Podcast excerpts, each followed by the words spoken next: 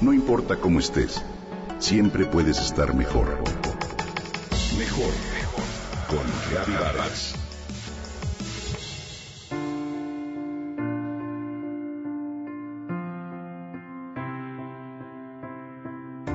Desde hace 40 años ha existido la preocupación entre muchos científicos acerca de los impactos que nuestro modelo de vida está ocasionando sobre el planeta. Desde 1972, con la publicación del informe Los límites del crecimiento por el Club de Roma, se evidenció que si continúa el aumento actual de la población mundial, la industrialización, la contaminación y explotación de recursos naturales, alcanzaremos los límites absolutos de crecimiento en la Tierra en los próximos 100 años.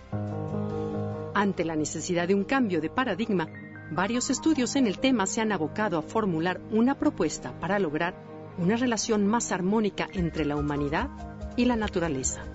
Fue así que surgió el concepto de desmaterialización.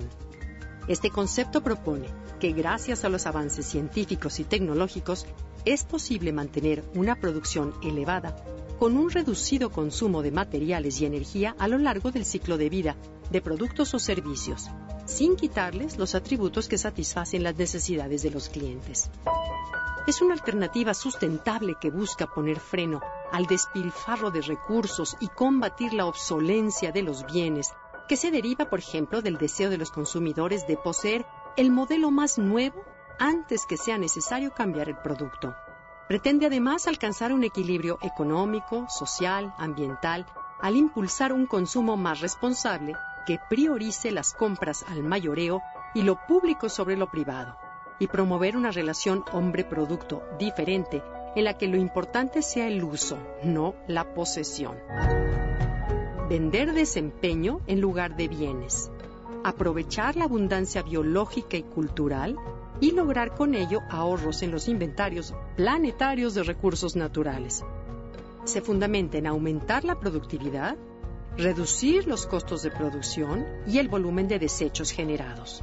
Como ejemplos de ella podemos mencionar los siguientes. El uso comunitario de productos como la bicicleta pública o el auto compartido. La venta de servicios en lugar de productos, como la renta de maquinaria y otros equipos. Los servicios digitales y de tecnologías de información y comunicación, como la publicidad en Internet o las facturas electrónicas que reducen de manera significativa el consumo de papel. Los productos todo en uno como los multifuncionales que integran en un solo equipo varios dispositivos que antes se vendían por separado. Los detractores de esta corriente sostienen que ésta no ha logrado sus objetivos porque al reducir los costos de los bienes, derivada de una producción más eficiente, en lugar de desincentivar el consumo, lo ha impulsado. Lo cierto es que tú y yo podemos contribuir con esta tendencia.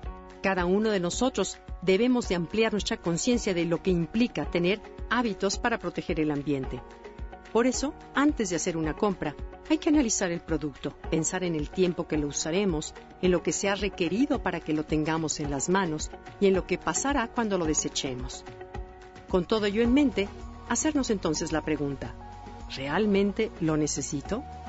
Recordemos que siempre es posible abrir la mente a nuevos hábitos y así vivir mejor.